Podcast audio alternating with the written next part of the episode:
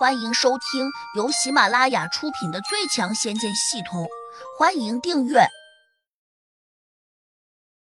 第三百七十九章：隔墙有耳。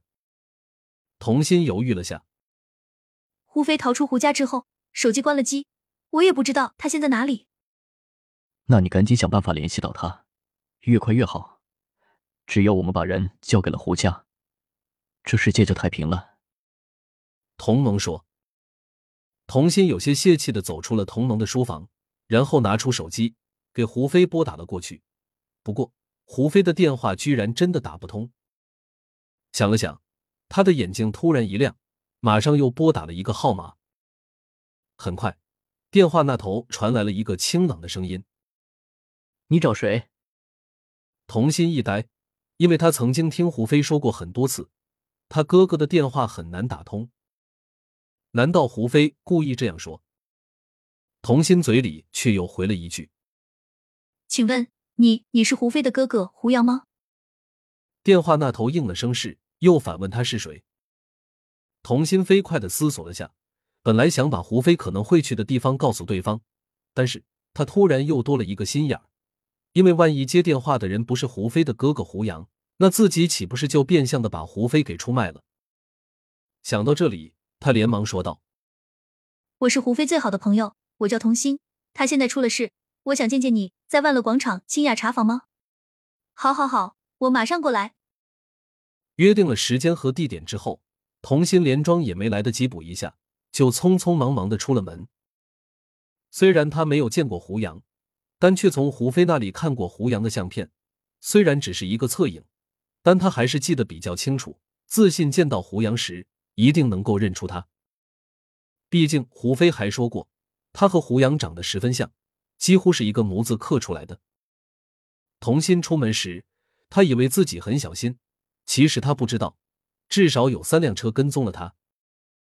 这也不奇怪，除了同盟密切留意着童心的行动外，胡家和秦家都在童家门外暗自潜伏着，只等着童心出现，他们立刻就会跟上去。没多久。童心到了清雅茶房，走进大厅时，他果然看见窗边坐着一个青年，且还是侧对着进门方向的。这个侧影令他十分熟悉，和胡飞给他看的相片几乎差不多。他赶紧走上去，这时胡杨已经转过头来了。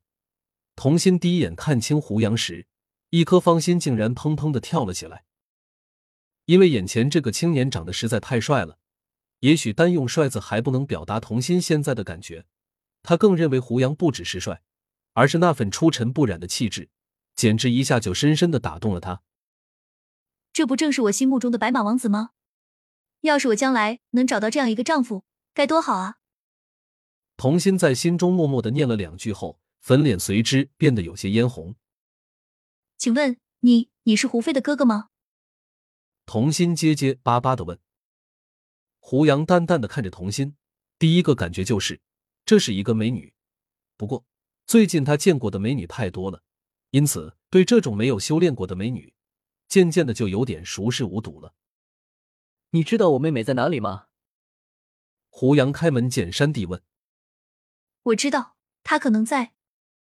童心话才说到一半，嘴前突然就多了一个手掌，瞬间把他的话给堵住了。童心又惊又急，这个英俊的男人竟然如此粗鲁。第一次见面，他就拿手压在了自己的嘴唇上面。童心正想挣扎，这时胡杨突然说：“隔墙有耳，我们换个地方说话。”说着，他拿开了放在童心嘴上的手。童心这才明白过来，顿时又觉得自己误会了胡杨，连忙歉意的问：“我们去哪里？”到了，你自然就知道了。胡杨的声音很淡。童心正有点不知所措时，忽然又发现一只手掌落在了自己的腰上，他不禁吓了一跳，抬头才看见，不知几时，胡杨居然伸手搂住了自己。你，童心愠怒，暗想：你长得再怎么帅，也不能这样轻薄自己。可是他刚刚才说出一个字时。双脚却意外的落开了地面，让他甚至来不及挣扎。而他现在也没法挣扎，因为胡杨的手臂太有力了。更让他难以抗拒的是，这个男人好像有股天生的魔力，让他舍不得挣扎。对，这似乎不是什么魔力，而是一种诱人的男人气息，有股淡淡的清香，让他感觉到十分舒服。童心忍不住闭了下眼睛，很想就这样享受一番，因为整个人离开地面时，耳边呼呼作响，而他偏偏又睁不开眼睛，因为风太大了。难道自己跟着他坐到了滑翔机的上面吗？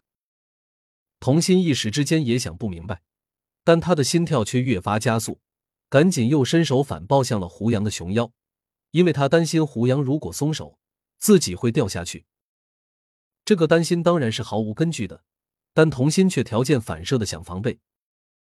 他还希望就这样被胡杨抱着，哪怕抱个半天也好。可惜他才想到这里时，双脚却已经落到了地上。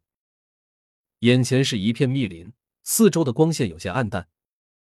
不远处，山峰耸立，旁边却又有两个古旧的、几乎快塌了的木亭。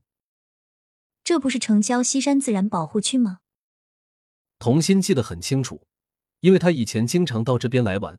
但是他又大为震惊，因为西山距离清溪茶坊少说也有三十公里，可自己刚才被胡杨抱着，只过去了短短的几分钟。这个速度也太快了，简直就是在坐飞机。难怪胡飞说他这个哥哥很厉害，原来是真的。当时他说这话时，自己还不相信，还笑胡飞夸大其词。刚才有人跟着你，虽然他们不能对我们构成什么威胁，但为了胡飞的安全，我不得不谨慎一点。顿了顿，胡杨又说：“现在安全了，你说吧，我妹妹在哪里？”童心暗自叹息，他刚才对我简直就是一种轻薄，他居然表现的好像什么事都没有发生过似的，而他眼里只有他的妹妹，根本没对我产生一丁点感情。难道我童心就这么没有魅力？本集已播讲完毕，请订阅专辑，下集精彩继续。